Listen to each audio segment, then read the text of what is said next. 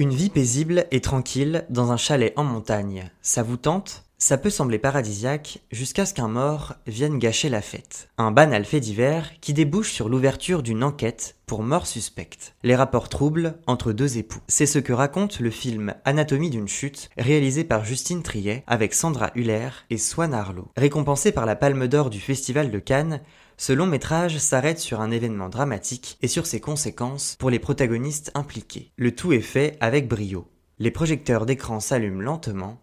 Bande annonce. Tu m'as dit que t'avais entendu tes parents moment où t'es sorti de la maison, c'est ça? En fait, j'entendais pas vraiment les mots, j'avais que des bouts de voix, mais ça Ah bah faisait... oui, mais non, enfin, si t'avais pas les mots, du coup, tu peux pas savoir si c'était une dispute ou pas. Enfin, je sais, je sais ce que j'ai entendu. Comme tu le sais, l'autopsie ne tranche pas sur la cause de la mort. Stop. I Arrête, did not kill je ne him. l'ai pas tué. Ce n'est pas la question. Il parle de tromperie, I was honest J'ai été honnête. mais vous l'avez pas été l'année de sa mort avec cette fille avec qui vous l'avez trompé. Pourquoi? Il y a quand même quelque chose d'un peu étrange dans cette situation. Vous admettez qu'il était jaloux? No, Non, I don't, I don't je ne sais know. pas. Ah, Allez, écoutez-vous, on a l'impression que vous l'avez trompé continuellement. Quand il commence à se reprocher des trucs, moi je préfère m'en aller. Tu peux pas me dire qui était le plus énervé des deux? Est-ce que vous pouvez nous dire à quoi il fait référence quand il parle du pillage de son œuvre That's not C'est true. Vous aviez déjà frappé votre mari Non. Non, jamais. C'est bien ce qui s'est passé. T'es violente. Oui, je suis violente. T'as pas pu les entendre s'ils parlaient calmement. J'ai confondu. T'as confondu.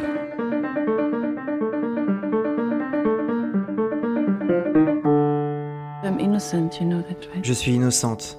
Tu le sais, hein Anatomie d'une chute est un très bon film. Un long métrage fleuve que l'on a besoin de regarder plusieurs fois pour saisir le moindre de ses détails. Autour d'un fait divers survenu dans la région de Grenoble, la réalisatrice Justine Triet excelle dans l'art de capter l'attention. Le casting du film y est aussi pour quelque chose. Pour l'actrice Sandra Huller, qui incarne Sandra Maleski à l'écran, c'est un sans faute. Les premières minutes du film montrent tout son talent et présentent les circonstances du drame. Une écrivaine allemande reçoit une étudiante pour une entrevue dans sa maison, perchée sur une montagne de la région grenobloise. La discussion est agréable. Elle dévie vers des sujets plus personnels, moins académiques. Mais l'entretien ne pourra pas être concrétisé. À l'étage, le mari de Sandra, Samuel, occupé à bricoler, vient de lancer sa musique sur une enceinte. Le bruit envahit la maison, ce qui crée instantanément un malaise entre les deux femmes. Sandra, gênée et désolée, met fin à l'entretien avec l'étudiante qui regagne sa voiture. En sortant, celle-ci aperçoit Daniel, 11 ans, le fils malvoyant du couple, qui part se promener avec son chien d'assistance. Entre parenthèses, il s'appelle Snoop, c'est un berger australien magnifique que j'ai admiré à l'écran pendant plus de deux heures. Et je n'exagère pas quand je dis que ce chien est un personnage à part entière, avec un vrai rôle pour l'intrigue. Alors que l'étudiante quitte la maison, Sandra monte les marches de l'escalier pour rejoindre son mari. Mais les spectateurs ne voient rien de leur face à face. Quelques minutes plus tard, Daniel, de retour de sa promenade avec son chien, tombe sur son père, raide mort, dans la neige. Une chute fatale. Une chute dont il faut désormais découvrir si elle est volontaire ou non. Un accident Peu probable. Un meurtre c'est bien possible. Un suicide, il ne faut pas écarter cette piste trop vite. Une enquête pour mort suspecte est ouverte et rapidement, les regards se tournent vers Sandra. Pendant 2h30, cette histoire fait envisager aux spectateurs les moindres scénarios, des plus vraisemblables aux plus farfelus. Sandra a-t-elle tué son mari? Alors qu'elle répète à son avocat Vincent incarné par Swan Harlow qu'elle est innocente, le doute s'installe chez le public. Il faut dire que le comportement de Sandra interroge, tout comme son témoignage, qui se contredit à plusieurs reprises. Pareil pour Daniel, son fils, qui change plusieurs fois de version quand les enquêteurs l'interrogent. Est-ce qu'il protège sa mère? Rien n'est sûr. Ce qui est le plus jouissif chez Anatomie d'une chute, c'est sa capacité à remettre en cause le moindre élément de l'enquête, à bousculer les certitudes. Les enquêteurs ont du mal à concrétiser leurs pistes et à avancer. C'est d'ailleurs une singularité du film. L'enquête piétine, elle avance lentement, et pourtant, cette lenteur n'a pas d'effet sur le rythme du film. On suit avec intérêt les scènes d'audience au tribunal où Sandra comparaît pour le meurtre de son mari. Ces moments, dont la durée est étirée, portent le film et illustrent avec succès une réalisation réfléchie et minutieuse. À l'écran, on apprend à connaître Sandra, ce personnage à la fois mystérieux et troublant.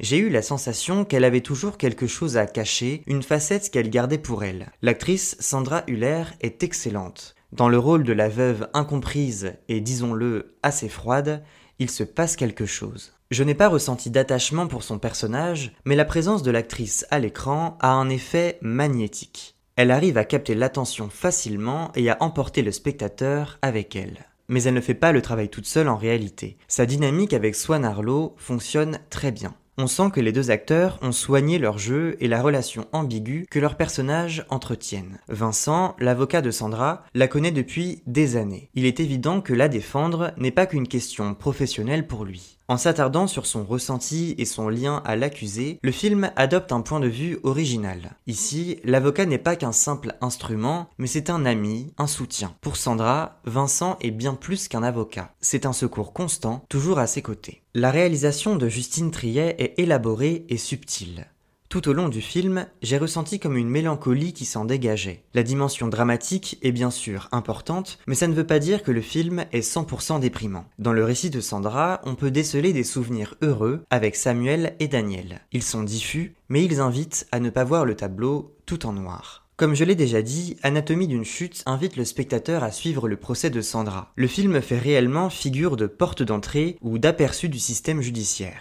La rhétorique a une place de premier plan dans ce long métrage. De nombreuses phrases ne servent qu'à marquer l'auditoire comme des mots lancés à la volée qui n'appellent pas de réponse et qui doivent germer dans l'esprit des jurés. L'avocat général, qui représente le défunt, attire vite tous les regards. Son phrasé est direct, violent, parfois décalé et incrimine directement Sandra. Le talent de l'acteur Antoine Reinhardt en fait un personnage assez détestable. Ces scènes au tribunal montrent bien à quel point l'écriture et la psychologie des personnages est le point fort du film. Dans une ambiance pesante, Sandra voit les accusations à son encontre devenir de plus en plus lourdes. Et pourtant, jamais la réalisatrice ne force à prendre parti ou non pour Sandra. Pour moi, cela n'a fait que changer durant le film. À un moment, j'étais persuadé qu'elle était coupable, et l'autre, je la pensais innocente. Le dernier acte d'anatomie d'une chute fait dans la surprise un peu plus que le reste du film. Le comportement de Daniel interroge notamment. Le jeune garçon est perturbé et ne sait pas ce qu'il doit faire ou dire le plus souvent. Cet épisode judiciaire lui permet de faire le point sur sa relation avec sa mère. Son personnage est attachant car il est manifestement en détresse et pour lui,